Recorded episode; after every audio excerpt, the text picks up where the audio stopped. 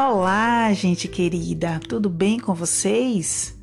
Eu espero sinceramente que sim. Sejam mais uma vez bem-vindos e bem-vindas ao nosso podcast Oratória entre Nós. Eu sou Márcia Nascimento do canal de Oratória e o nosso tema de hoje será o poder da palavra. Ultimamente, tenho pensado muito a respeito do poder da palavra e da comunicação. Vocês já me conhecem. Vindo de mim, de certo, surgirão reflexões enfeitadas do subjetivo e do simbólico.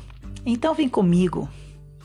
Tenho pensado sobre como a comunicação nos dá a possibilidade de nos conectarmos com as pessoas, de criarmos elos, de decodificarmos sonhos, desejos e vozes. Tem coisa que desnude e descortine mais uma pessoa do que ler um texto seu, escutar suas ideias ou ouvir a voz do seu coração? A palavra falada, escrita, olhada, silenciada, pausada, suspirada, emocionada, presente, ausente, necessária, sincera, profunda, verdadeira e, acima de tudo, humana. A palavra é muita boniteza, minha gente. Encantar-se com a beleza do encontro, reconhecer-se no prazer de uma bela prosa, inundar-se de poesia, de vida, do bem viver e existir. Tem uma palavra com letras profundamente sensíveis que há alguns dias vem causando em mim a sensação de ruminar. Sabe quando entre os ruminantes há o ato de regurgitar e novamente remastigar? Pois é. A palavra do escritor português Walter Hugo Mãe tem ido e voltado visitado e revisitado meu coração por sua profundidade. São muitos os dizeres que eu poderia aqui citar, mas hoje trarei um pedacinho daquele livro que já ocupou um lugarzinho bem quentinho em minha vida. As mais belas coisas do mundo. Em um de seus inesquecíveis pedacinhos ele diz assim: abre aspas.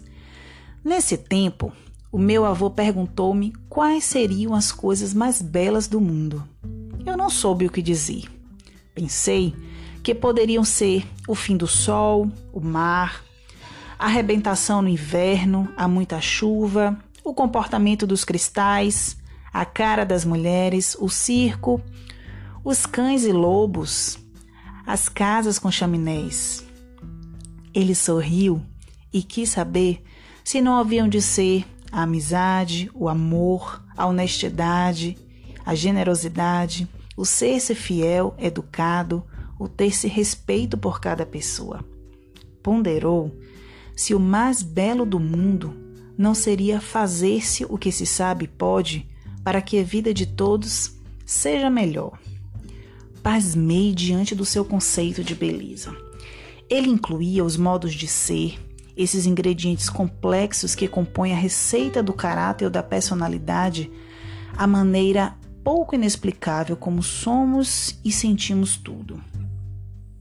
Fecha aspas. Não há muita palavra para ser falada depois de tamanha poesia, não é, minha gente? Então, quase sem voz, com o poder da palavra, concluo com mais um trechinho de Walter Hugo Mãe.